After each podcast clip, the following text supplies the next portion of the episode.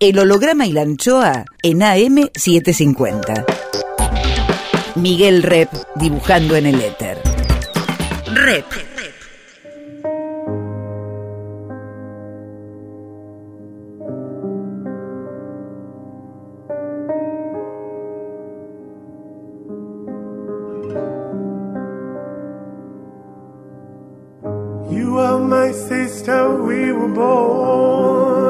Tú eres mi hermana.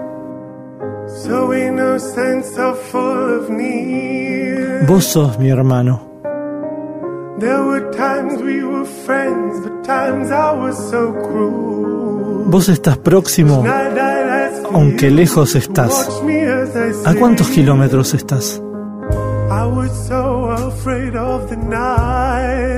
El holograma y la anchoa.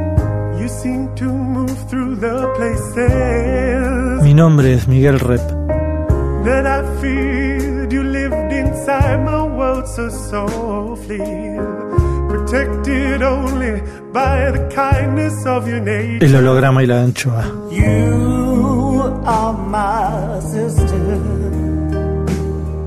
and I love you.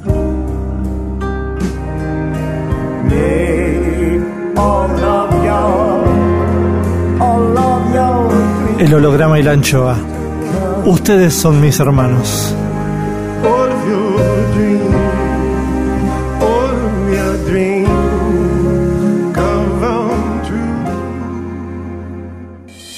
El holograma y la anchoa.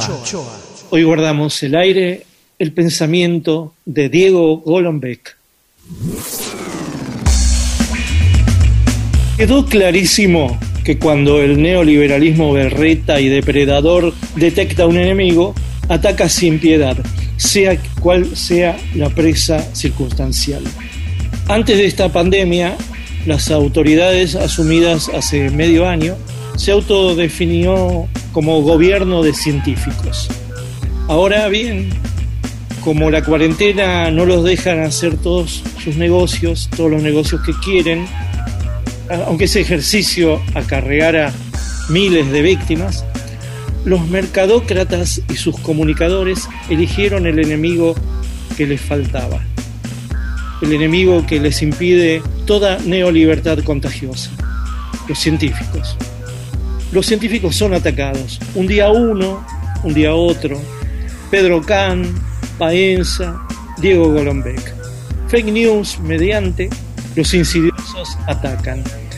El holograma y la anchoa prefiere la verdad cruda que dictaminan los científicos. Y también, de vez en cuando, alguna esperancita. Desde la curiosidad y el ludismo, el científico y divulgador Diego Golombek viene como infante de este ejército y dice, Bueno, estamos en una situación excepcional, ¿no? Vos en tu casa, yo en la mía. Estamos como haciendo una charla que podría estar en, en- un estudio de radio. Esto es como charlar con preservativo, más o menos, ¿no? Una cosa extrañísima la del Zoom. No es lo mismo que respirar el mismo ambiente, verte exactamente en los ojos y no esta cosa Sí. pixelada, ¿no? Y además había vino en el estudio, recuerdo, ¿no? Sí, sí. Y aparte, bueno, esa cosa que da la lejanía a la pantalla, ¿no? Eh, bueno, y, y que no te veo entero. Esa cosa que, im- impresionante. Ve- Vemos un rectángulo, ¿no? Totalmente. Esta situación, vos le Y, y encontrás... además todas las charlas son cintura para arriba por las dudas, ¿no? Hay que hacer alguna cintura para abajo, ¿no? Sí, no, no quieran saber.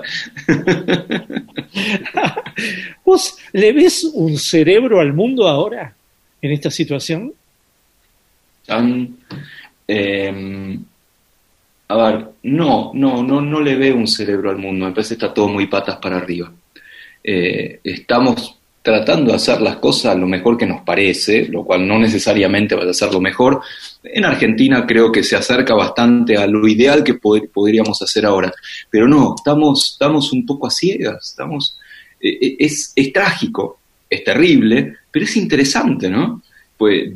Que, una cosa así de afuera nos desnude frente a nuestras incapacidades. Fíjate lo, lo, que, se está poniendo en juego. Cosas súper primitivas, ¿no? Cosas súper avanzadas. Está poniendo en juego el miedo. La gente tiene miedo, aunque no lo digamos, aunque no lo verbalicemos. Y el miedo es, evolutivamente ha sido, pero fundamental. Si no hubiéramos tenido miedo, desaparecíamos como especie. En, en, cierta forma, un humano que huye sirve para otra pandemia, ¿no? una, una, cosa así. Así que el miedo está ahí. El principio de autoridad, que alguien me diga qué cuernos hay que hacer, ¿sí? sea eh, el profe, sea el jefe, sea el presidente, sea la OMS o lo que fuera. Y eso también, la, la, la tribu que tuvo una autoridad grosa, bueno, amasijó a la de enfrente. ¿no? Y después también entre las cosas que aparecen en, en, en, esta cosa primitiva, y por ahí la más rara de todas, es que aparece también solidaridad, ¿no? pensar un poco en el otro, en la otra, más allá de que sea nuestra pareja, nuestro hijo, lo más cercano, que eso es, es obvio, así que uno va a cuidarse a uno y a lo más cercano, pero también queremos cuidar un poco al resto después, cuando todos estemos asegurados. Y eso no es cerebro, eso es instinto, eso es enfrentarnos a, a lo más instintivo, lo más primitivo que tenemos. Y me parece muy interesante, ¿no? que, que, que, un bicho del orto nos ponga en, en, contacto con lo más primitivo que tenemos. Mm. Las crisis así aceleran los cambios, es decir, lo que iba a cambiar eh, iba a cambiar más lento y las crisis como estas aceleran los cambios. Sí, sí, no me cabe duda, y, y a veces de la peor manera. Fíjate, si vos es una curva de eh, muy, en forma muy abstracta, ¿no? Eh, aumento de la tecnología, ¿sí? Más, más aparatos, más patentes, más, más, más aparatos, cosas raras que hacen bip, bip, bip y, sale un bicho. Eh, no es lineal, va aumentando, ¿sí? Cada vez hay mayor tecnología, más inventos, lo que fuera, pero va aumentando en picos, ¿sí? Picos súper claros y picos que duran muy poquito. Muchos de esos picos coinciden con las guerras. O sea, las guerras hacen que la gente se exprima la cabeza para amasijar a la tribu enfrente, justamente. Y eso aumenta la tecnología. Entonces, sí, las crisis me parece que eh, hacen que, que, pensemos distinto. A veces por la peor de las razones, una guerra, una pandemia, no es lo mejor que te puede pasar. Eh, es, eso, y ahora está bueno porque, sabes que la, evolución, la teoría general de la evolución, Darwin la planteó como algo gradual, que tienen que pasar millones de millones de años para que las cosas vayan cambiando. Y mucho tiempo después, eh, otros evolucionistas dijeron, todo bien, es gradual, pero también hay saltos. Cada tanto no podemos explicar que esto haya cambiado en tan poco tiempo si no haya habido un salto.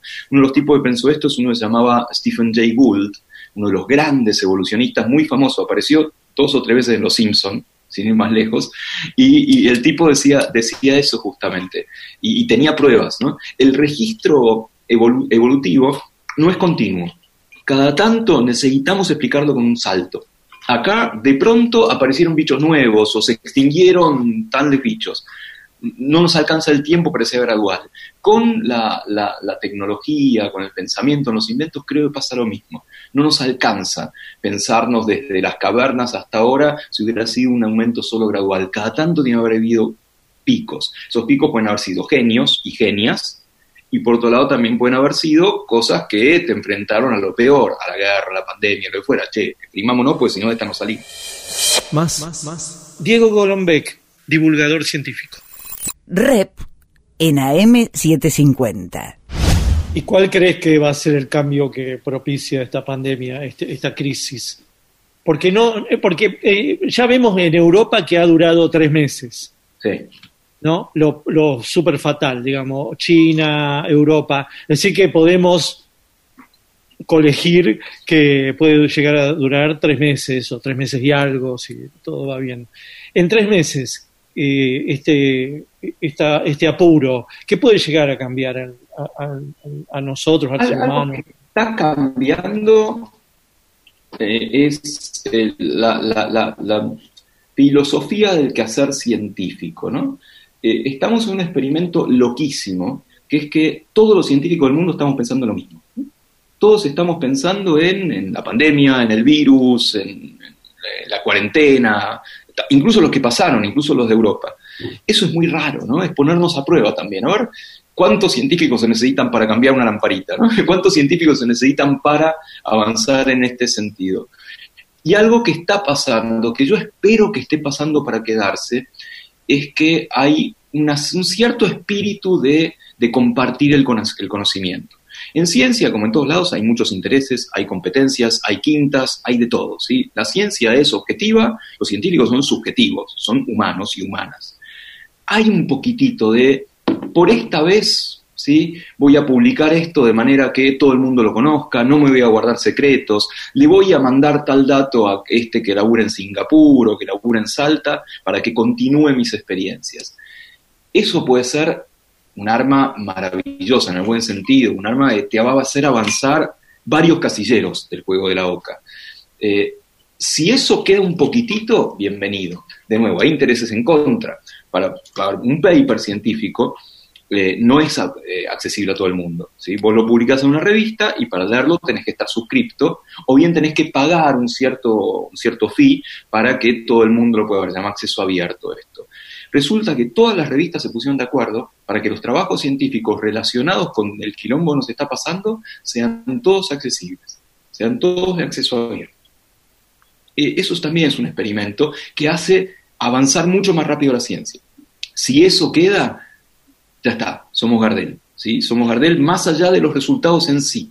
Si logramos entender que la ciencia es para mejorar la calidad de vida, para que todo el mundo se beneficie de estas cuestiones, eso sería el mejor legado que puede tener, tener este desastre que estamos viviendo. Más allá de una vacuna, más allá de tratamientos y lo fuera, colaborar y tener acceso abierto a los datos es una revolución. Ahora, ¿esto es una decisión de, de la comunidad científica o es la desesperación de los poderes para que no se vaya toda la mierda? Porque, ¿Por qué no ocurrió en otras, en otras catástrofes esta colaboración y ocurre sí ahora? ¿No está un poco empujado por el neoliberalismo, el capitalismo, para que, por favor, que no se desmadre esto, colaboren, le damos las herramientas? Eh, se me ocurre esto, preguntarte sin estar preparado y por primera vez. Eh, un poco y un poco seguramente. También es cierto que en otras crisis no teníamos la tecnología adecuada para compartir. ¿sí? Ahora la tecnología que más ha avanzado es la de las comunicaciones, entre otras. ¿sí? Eh, entonces ahora podemos hacer esto, de compartir en tiempo real, de dar acceso abierto y lo de fuera. Por otro lado, sí, hace un rato decíamos el miedo como gran, como gran impulsor de la naturaleza humana. Y sí, el miedo también mueve a, a los gobiernos, a los estados, a las revistas científicas, a los científicos. Así que un poco de eso hay, de, de, de, de, que el sistema capitalista también se puede ver amenazado. Y hay un gran filósofo que sé te gusta mucho, un francés que se llama Eric Sadan, que está escribiendo mucho sobre, sobre el tema. ¿Sí? Eric, sí, acaba de sacar ah, un libro sí. nuevo, nuestro amigo. ¿Ah, sí? un, un ostende. Un ostende. Un ostende, sí, exactamente. Y tal vez tu auto chocó la otra mañana El holograma y la anchoa. el día de su cumpleaños. Clima musical por Diego Golombek. Eh, uno de Charlie. ¿Alguien en el mundo piensa en mí de Charlie? Vamos. Yo sé que no soy culpable. Yo sé que ahora soy feliz. Yo sé que alguien, alguien en el mundo piense en mí. Yo sé que soy impacable. Yo sé que te hice reír. Yo sé, soy insoportable.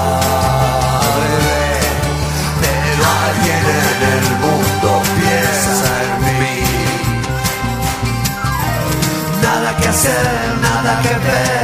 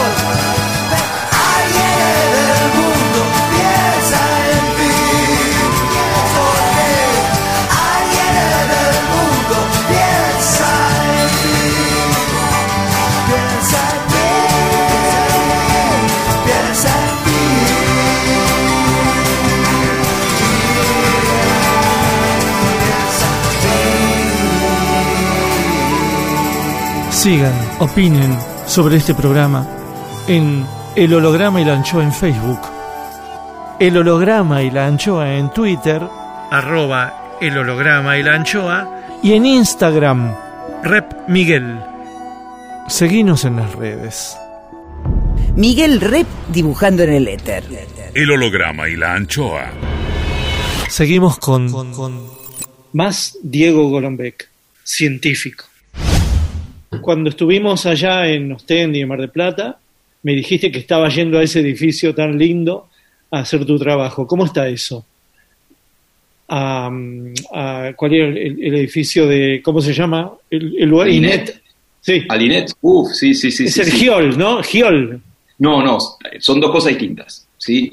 Eh, una cosa es la bodega Giol, que es donde está ahora el Ministerio de Ciencia, está también eh, Institutos de Investigación y está también el Centro Cultural de la Ciencia, el C3, que lo dirige mi pareja, Guadalupe, que está buenísimo y de hecho están haciendo una tarea increíble a una hora en cuarentena, están llegando a públicos con una, una, una, una oferta realmente buenísima. Yo estoy yendo a un edificio también, está bueno. ¿sí? ¿El Boedo? ¿Cómo? El de, el de Boedo. El de Boedo, está en, en cerca de Independencia y Jujuy, ahí a una cuadra, Sí. Saavedra, Saavedra e Independencia. Sí, por eso no me Es el- encajaba Giol con lo que me habías contado. Ahora veo. Es sí. el Instituto Nacional de Educación eh, Tecnológica, ¿sí? el que está a cargo de las escuelas técnicas, está a cargo de los institutos de formación superior, de, de formación profesional. Para mí es un mundo nuevo y la verdad estoy muy contento, porque mm, hay, hay un espíritu, hay un orgullo, hay una camiseta que está bueno, hace rato que no la veía. Todavía para una familia mandar al pibe, un poco menos a la piba, pero sobre todo al pibe, a la escuela técnica es, eh, mi pibe a la técnica, ¿eh? si mi pibe a la técnica va a tener trabajo. ¿Sí? Hay, hay, hay un imaginario en todo el Mm. país un poquito de esto, y está buenísimo. Algo de razón tienen, obviamente el otro lado tiene que haber un país que lo reciba a ese egresado de la técnica y que haya industria, que haya producción, lo que fuera, y en eso estamos. Ahora está complicada la Mm. cosa. Pero está bueno, es un lugar donde sentís Está, que co- está puede- complicada, está complicada por la pandemia. Claro, obvio, porque veníamos con una idea de un país desarrollista, un país industrial, digamos, con fomento a, a la producción, ahora está todo en función de la emergencia, así que vamos a tener que salir de esta primero, ¿sí? Eh, pero, pero esto de sentir que estás en un lugar donde podés hacer cosas y podés cambiar cosas, está buenísimo y es raro que pase. En la ciencia pasa, ¿sí? Pero somos un poco cómodos los científicos también. A mí déjenme mirar el mundo, describir la sala de las mariposas, entender el reloj biológico y yo con eso chocho. Y ahora salí de ahí, salí de ahí y tengo que pensar en cosas Claro. mucho más prácticas, ¿no? Ah, Cómo formar claro, un eh, sal- un electricista. salís de la prax- eh, salís de la teoría para ir más a la praxis, decís. Y sí, el saber hacer. La, la- la técnica está orgullosa de eso, ¿sí? Nosotros enseñamos a hacer, enseñamos a laburar. Eh, y, y ahora, por ejemplo, mi viejo era técnico, mi viejo era técnico químico, y ahora lo entiendo. ¿sí? Tantos años más tarde, entiendo la cabeza de mi viejo de vamos a hacerlo, vamos a probar, vamos a, a agarrar el serrucho. ¿no? Claro. Y está bueno, está bueno estar en ese mundo tan, tan extraño para mí, y bueno, estoy aprendiendo un toco y tratando de aportar lo que puedo desde la mirada de la ciencia. Pero cuando vos decidiste tu vocación o tu, o tu estudio, ¿observabas eso en tu papá? El tema de, la, de, de que tu papá era praxis, pero que vos ibas a dedicarte a la teoría. ¿O qué, qué te pasaba vos con la teoría, con la práctica? ¿No? Eh, te- ¿Tenías como problemitas con la práctica que eras un super cerebro? ¿Qué, cuál era la cosa? No, no, no. Quería o, era, ¿O era una diferenciación con tu papá? ¿Qué? ¿No, no te No, no, no, mi viejo estaba chocho, mi viejo estaba chocho de seguir una carrera científica, pero sí, a ver, yo estudié en la Facultad de Ciencias, de Exactas, en Exactas de la UBA, y ahí hay un poquitito de, de jactarnos de nosotros entendemos el mundo, che, por favor, no me vengas con, con un torno, ¿sí? El torno lo usamos para entender más el mundo, ¿sí? Eh, y un poco caí en esas, en esas fauces, en esas garras, y de hecho, bueno, dirijo un laboratorio, ahora estoy de licencia, pero dirijo un laboratorio que quiere entender el mundo. Después ¿Qué? ¿De- buscamos- ¿El de Quilmes? ¿El de el de Quilmes? Quilmes, el de cronobiología de Quilmes. Claro, Eh, no, vamos a aclarar porque si no son muchos trabajos que es verdad. es verdad. Eh, Hoy, hoy entonces, por hoy estás, estás con el Con el INET. INET. Ahora dirijo el INET y Sí. estoy con licencia en el, en el Sí. CONICET Sí. eh, y en la universidad.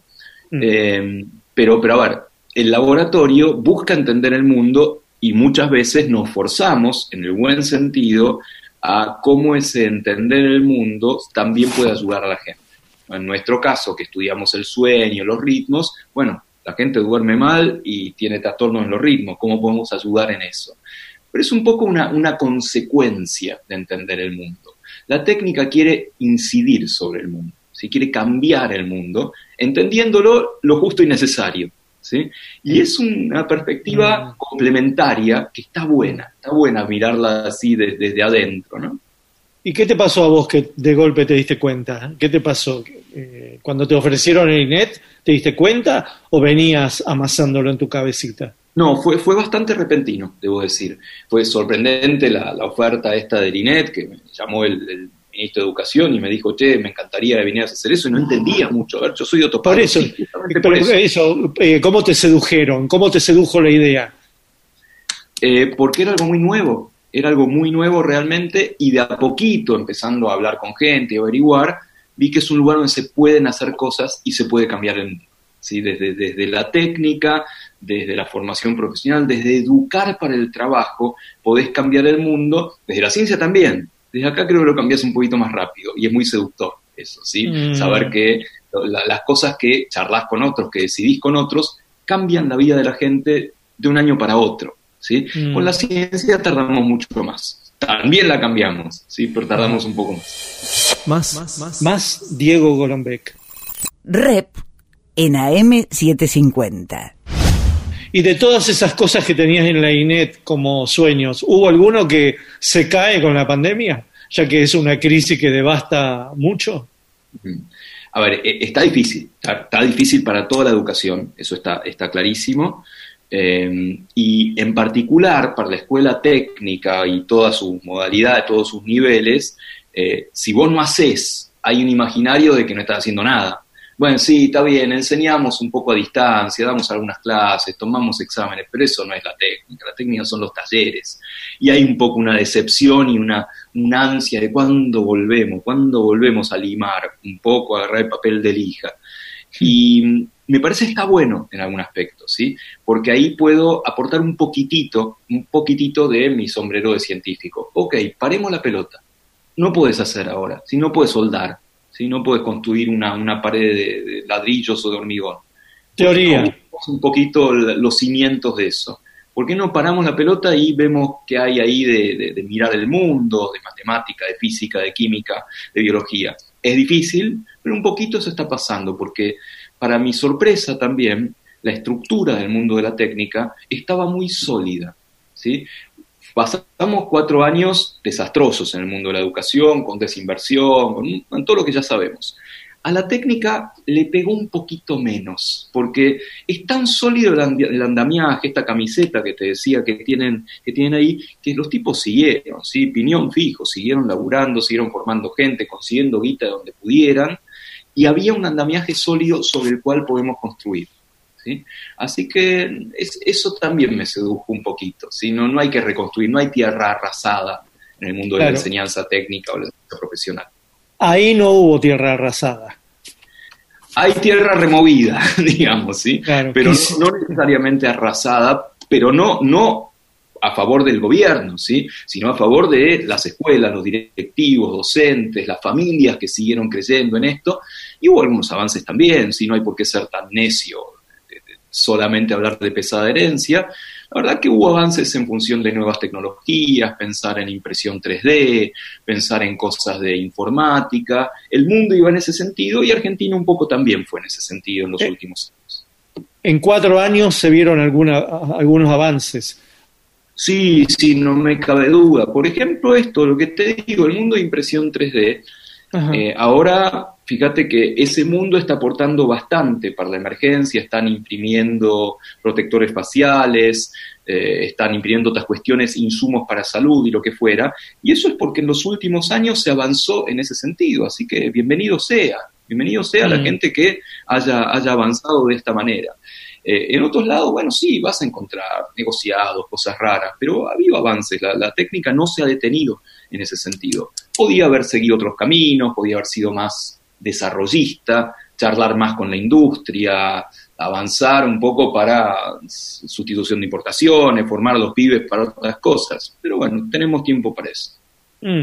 ¿Podés contar un poco más el edificio de la INET? Porque cuando me lo contaste era muy, es muy, muy Disneylandia, muy, muy lindo era, ¿no? Todas, eh, El- el- ciertos el- lugares, que cómo funcionaba. No, está buenísimo, está buenísimo. Lúdica- lúdicamente incluso, ¿no? El, el, el, el INET eh, es un, digamos, tiene, tiene, administra un poco el mundo de la enseñanza técnica, pero además es un centro de referencia para que los docentes vengan a formarse, para que alumnos de distintas provincias vengan a formarse, y, y eso es una de las cosas que queremos este, revitalizar un poco.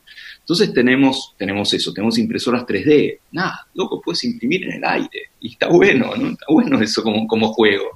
Tenemos eh, un No, y video pero, eh, en- automatizado. Sí. En este momento, en este proto momento que este programa se va a escuchar entre unos años, van a decir, mirá, le está explicando lo que es el 3D, ¿no? La construcción 3D. ¿Cómo es el tema con el 3D? Eh, ¿Qué tenés que poner como, como alimentador del 3D, digamos? ¿Qué tenés que poner? ¿Alguna, algún tipo de, de maqueta Imagínate- No, a ver, imagínate que tenés, tenés como un, eh, una, una pistola de esas que, que- que se usan con siliconas, Sí. ¿sí? que se usan para sellar ventanas o lo que fuera, pero esa pistola está agarrada de unos ejes y la podés mover. ¿No? Entonces la moves para acá, para acá, subís un poco, a medida que la vas moviendo y la silicona, que es un filamento, finalmente es un filamento muy, finiti- muy finito, a medida que la vas moviendo y vas subiendo, ese filamento que vos derretiste para poder sacarlo de la pistola, se va secando, se va solidificando. Entonces vos vas imprimiendo despacito y a medida que vas subiendo te queda la forma abajo. Por eso es impresión en esculpiendo. 3D. Va esculpiendo. Vas esculpiendo, exactamente. exactamente. Vas haciendo, ¿Y qué vas esculpe? haciendo el, el vaciado, el vaciado como el vaciado del yeso. Es, es, es una buena metáfora. ¿Y, y cómo se mueve esa, esa pistola de silicona o ese filamento que se va derritiendo? Se mueve por un programa que vos le pusiste, porque lo desarrollaste vos o te lo pasó algún ñato, algún otro chiflado que hace impresión 3D, y el programa dice, movete para acá, detenete, subí un poquito, anda para allá, anda para allá, y cuando todo termina, sacás ese plástico que ya está frío y tenés algo sólido. ¿sí? Imprimiste algo que está en el mundo, en el mundo real. Es, es muy loco. De hecho, puedes imprimir los repuestos de tu impresora. Puedes imprimir una impresora. ¿sí? Con lo cual es un cuento de Bradbury más o menos. Y cuando van los chicos o van los profesionales y se maravillan, ¿qué, qué, qué, qué- qué quieren ver ahí? ¿Hay algo que ya está puesto o se pueden hacer experimentos? Las dos cosas, sí, las dos cosas hay, hay, hay varias cosas copadas. Por ejemplo, hay un laboratorio o un taller de, de mecánica, ¿sí? En la cuales hay autos que vienen con fallas. Entonces es un poco trabajo de detective. Vos tenés que ver qué le pasa a este auto. Es el radiador, es el motor, yo no tengo idea de mecánica. Pero, pero es, es un poco hacer un laburo de, de- de- de detective con un estetoscopio y vas escuchando qué le pasa al auto hasta que sabes de qué se trata. Hay un centro Mm. de simulación en enfermería, porque también se- en la técnica se forman los enfermeros, y en la terciaria los institutos superiores de enfermería. Entonces tenés muñecos que hablan, ¿sí? Me duele, me duele, ay doctor, le puedes sacar sangre, puede ver cómo está el pulso, cómo está la respiración, es un, es un poquito Disney, ¿no? Este, jugar un poco a esto, hay un parto simulado en este centro de simulación de enfermería, E- e- es divertido. Y e- esa parte igual está un poco dejada de lado y la tenemos que revitalizar bastante, porque queremos es- vuelva a ser un faro donde los pibes, docentes, vengan a ver qué hay de nuevo en la tecnología que tenemos que enseñar. El holograma y la anchoa. Musiquita que nos dejó Diego Golombek. Blackbird singing in the dead of night. Blackbird de los Beatles, Take these broken wings and learn to fly all your life. You were only waiting for this moment to arise.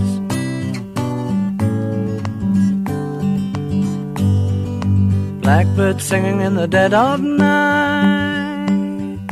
Take these sunken eyes and learn to see all your life. You were only waiting for this moment to be free. Blackbird fly. Blackbird fly into the line of a dark black night.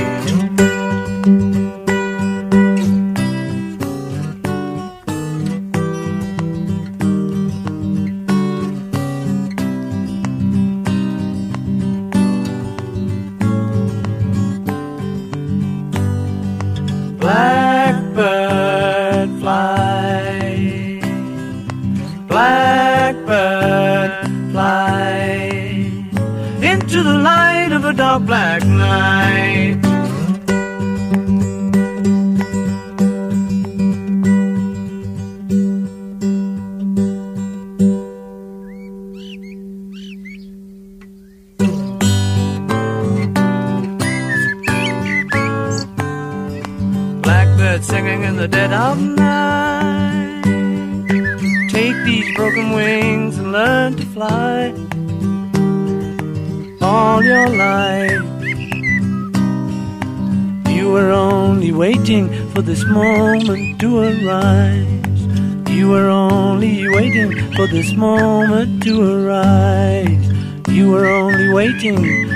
This moment to.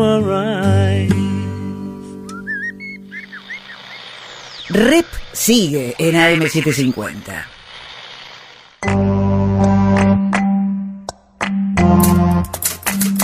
Años. Por Jorge Tanure.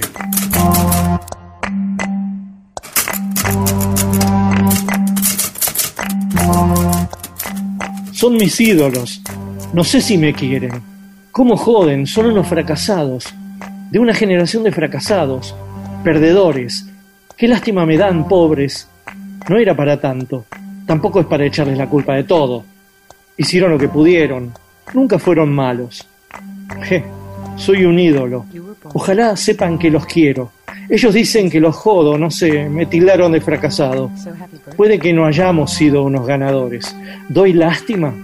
Bueno, por lo menos estos no enjuician tanto como lo hacíamos nosotros. Hice lo que pude y un poco más. No soy malo. Espero que me extrañen un poco.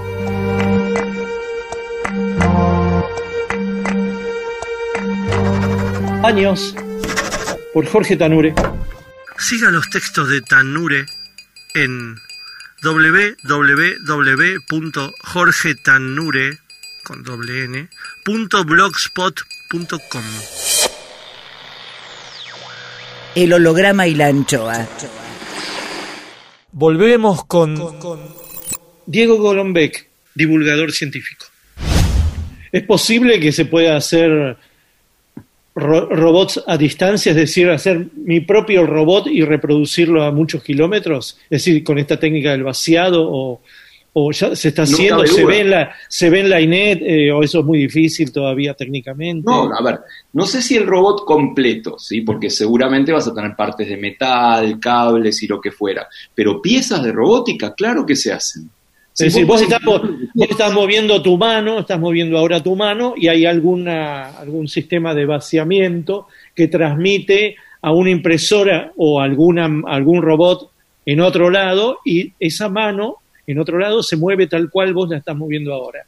Eso Sí, ya está. eso no es impresión 3D, ojo, eso no es impresión No, 3D, no. eso es un brazo No. robótico. Es un brazo robótico y vos movés con un joystick y se mueve, por ejemplo, para hacer cirugía, eso, eso existe. De hecho, hay brazos robóticos en el INET que estamos viendo un poco cómo, cómo, cómo usarlos. Pero con la impresión, vos haces partes de cosas, haces repuestos, ¿sí? repuestos de lo que quieras. Eh, entonces, entre otras cosas, puedes hacer repuestos de robots siempre que sea el material necesario. No todo material lo podés usar para ese vaciado. Metales, por ejemplo, no podrías, no podés eh, calentar un metal a tal temperatura que se funda y después ir imprimiéndolo, pues fundir la impresora. ¿no? Pero cosas que sean, con muchas comillas, plásticos, filamentos, lo que quieras. Incluso hay, hay, artistas que usan impresión 3D para imprimir en cosas como cerámica. Entonces vas imprimiendo, haces un circuito, vas imprimiendo y después tenés una obra de arte. Es muy Mm. copado ese mundo. ¿Y vos eh, te estás informando acerca de ello con los papers internacionales? ¿Cómo es tu nutrición en ese sentido? No, aprendo de los que saben. En este caso no es, no es lo mismo que estar en el laboratorio y, y- y tener que estar eh, al tanto de un paper de qué pasa en mi disciplina. Acá, de nuevo, es saber hacer. Y los que saben hacer son los técnicos. Y son los que Mm. vienen, no, hay un yeite, porque entonces ponele, eh, ahora estamos imprimiendo, nosotros y muchos otros, los protectores estos faciales para el personal de salud. Es un- una vincha que se pone acá y pones un plástico acá para que la gente esté un poco más protegida.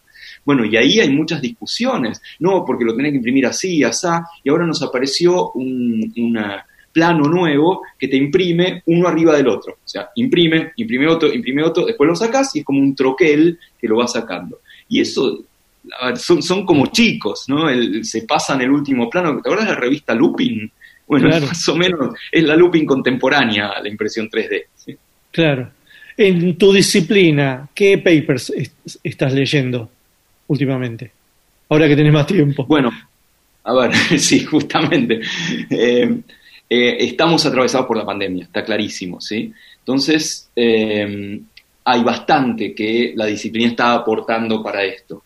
En principio, hay algunos que son más especulativos, que tienen que ver con si el virus tiene una capacidad infectiva diferente a lo largo del día. Nosotros estudiamos ritmos, pueden ser ritmos en la sensibilidad del cuerpo, la sensibilidad del sistema inmune. Entonces, se está viendo en el laboratorio por ahora si el sistema inmune te puede defender mejor unas horas que otras y eso. Eso está muy interesante, aunque por ahora es más especulativo. Más directo, pues se está haciendo en muchos lugares del mundo y nosotros también estuvimos, nosotros el, el grupo que, que sigue funcionando, sigue laburando, es ver un poco el efecto de estos días tan raros, ¿no?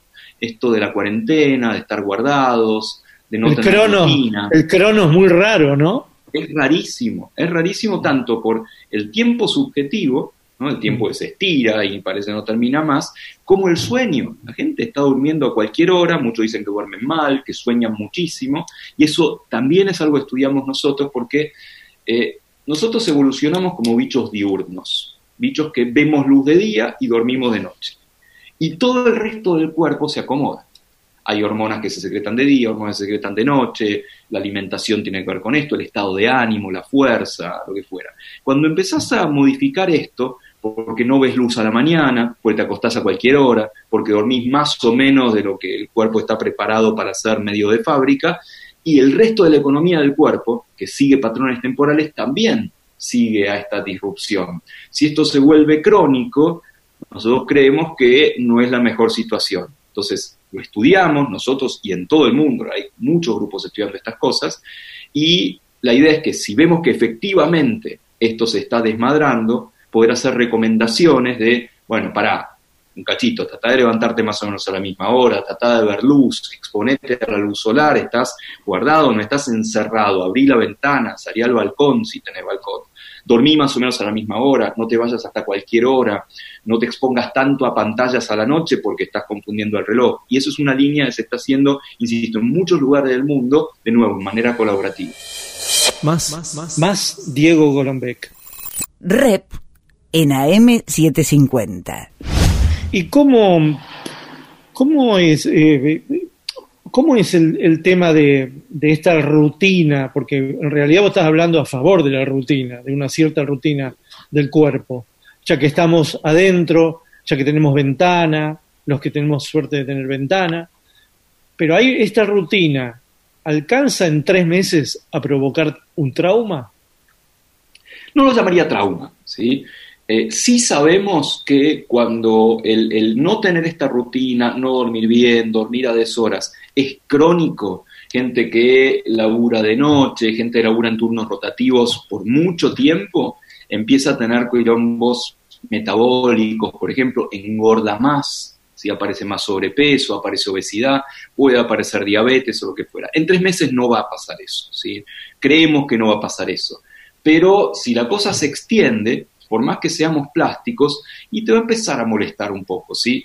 Eh, vamos a engordar pues estamos comiendo todo el día cualquier porquería, pero también vamos a engordar pues no estamos durmiendo bien y estamos durmiendo a deshoras. Entonces, ¿Y por qué si no, y porque, y porque no nos movemos? Y no nos movemos, no hacemos ejercicio, claro. No, no caminamos. Si no es un trauma, No, no, no, exactamente, vamos a la esquina, volvemos y hasta ahí, hasta el Es almacén. poco. Es poco. También. Eh, entonces, si bien no es un trauma, ¿sí? sí va a tener consecuencias. Entonces, atendiendo a cosas mínimas como los horarios, la oscuridad de la noche, no, no dormir con la, estufa muy alta o muchas frazadas, comer en horarios determinados, de fuera, un granito de arena a mejorar la calidad de vida estaríamos dando. ¿sí? Todo lo otro es importante. En algún momento salir, eh, comer bien y a los horarios adecuados y comer, eh, no, no, no desmadrarte con la comida. Si podés hacer un poquito de ejercicio en tu casa, bienvenido, pero también esto de atender al reloj que tenemos adentro también ayuda. Y este reloj que vos decís, ¿se favorece con, con la luz? Es decir, ahora está menguando la luz por lo menos hasta el 21 de junio y luego empieza la ganancia. Esto lo está advirtiendo el cuerpo porque está, ahora somos seres de selva. Nos estamos dando cuenta que hay un amanecer tardío, más tardío que hace tres meses, y hay un atardecer temprano igualmente, ¿no?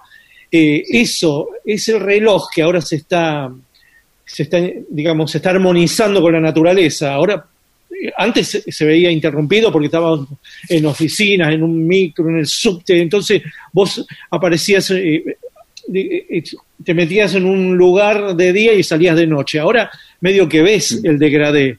¿Eso incide en algo? Digamos, Sí, sí, muchísimo. Mira, hay, hay algo que se llama jet lag social. El jet lag es lo que pasa cuando volás, que atravesas usos horarios y apareces, no sé, en Europa, en Asia, lo que fuera, para el mundo es una hora, para vos es otro, y estás desfasado, tardás unos cuantos días en reacomodarte. El jet lag social ocurre sin moverte de tu casa. Se ocurre cuando el horario de tu reloj es distinto al horario de la sociedad. Entonces te pasa de lunes a viernes. Te pasa cuando vos te obligás a despertarte a una hora para ir a laburar o para ir a la escuela, levantar a los chicos o lo que fuera, y te pasa menos los fines de semana. Esa diferencia entre días de semana y fines de semana es lo que mide el jet lag social. Nosotros lo estuvimos midiendo y hay muy poco jet lag social ahora en la gente, en la mayoría de la gente. O sea, hay menos diferencias entre días de semana y fines de semana. Estamos un poco más de acuerdo con lo que dice el reloj.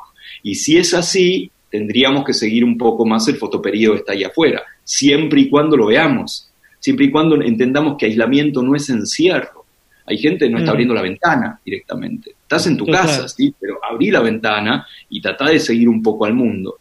Nosotros somos bichos estacionales, pero no se nota. O sea, somos diferentes en verano y en invierno, pero se nota muy poco porque eh, prendemos la luz a la noche, ¿sí? O eh, prendemos una estufa o un aire acondicionado o un ventilador o lo que fuera, ¿sí? Eh, tal vez en esta situación nos demos un poco más cuenta de, que somos estacionales y que el invierno cambia porque nada, no tenés un despertador, tenés el cielo que está oscureciendo o amaneciendo más tarde o lo que fuera. Entonces, es, es, es interesante como pregunta. Nosotros eso lo medimos en algunas poblaciones eh, sin luz eléctrica. ¿sí? En poblaciones mapuches y poblaciones toba, fuimos a ver qué pasaba con el sueño y con los ritmos en verano y en invierno, pensando justamente van a ser mucho más estacionales. Y efectivamente, hay muchos más cambios entre verano y invierno en el sueño de poblaciones que no tienen luz eléctrica que nosotros en la ciudad, que lo pasamos un poco por arriba. El holograma y la anchoa.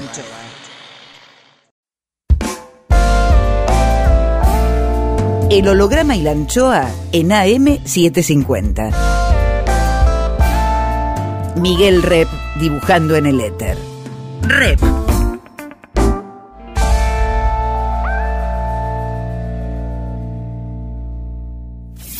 Cuadritos finales. Más. más Diego Golombek. La chapa.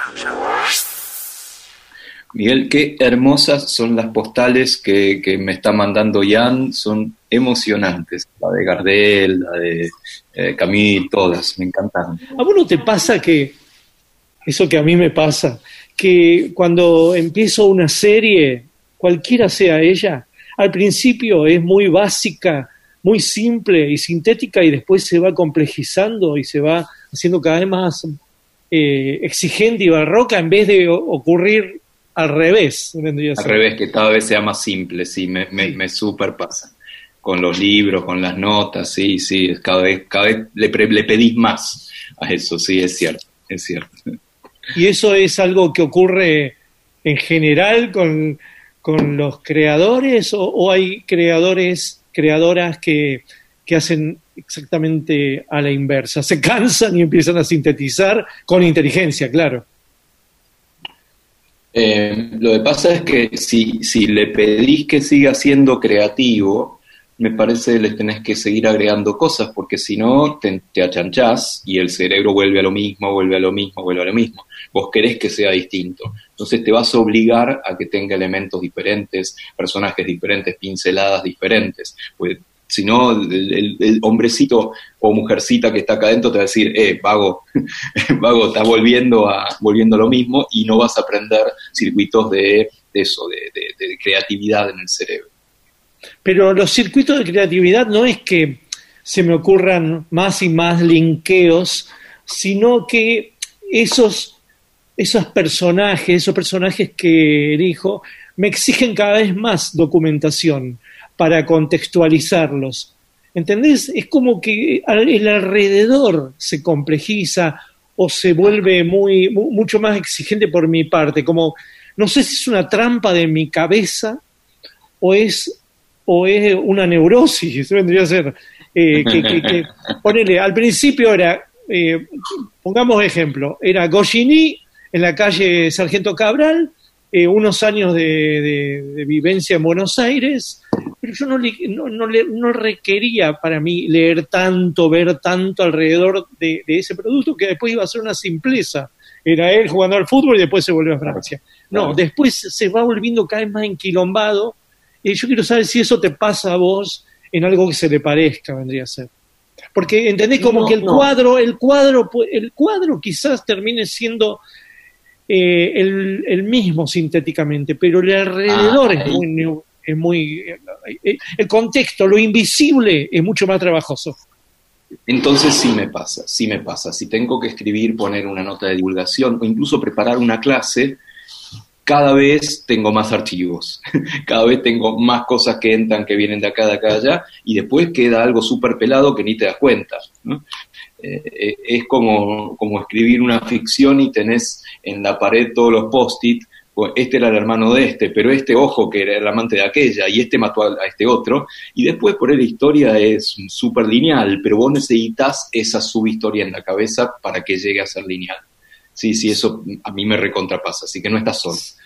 si, si no hubieras tenido ese, ese, esa necesidad, ese andamiaje, esa contextualización, ese- esos linkeos, esos posits que vos decís, eh, la, la idea primera eh, que elegiste, simple, epifánica, ¿hubiera sido la misma que, que expusiste después? O, no. No, estoy seguro de que no. Estoy seguro de que no.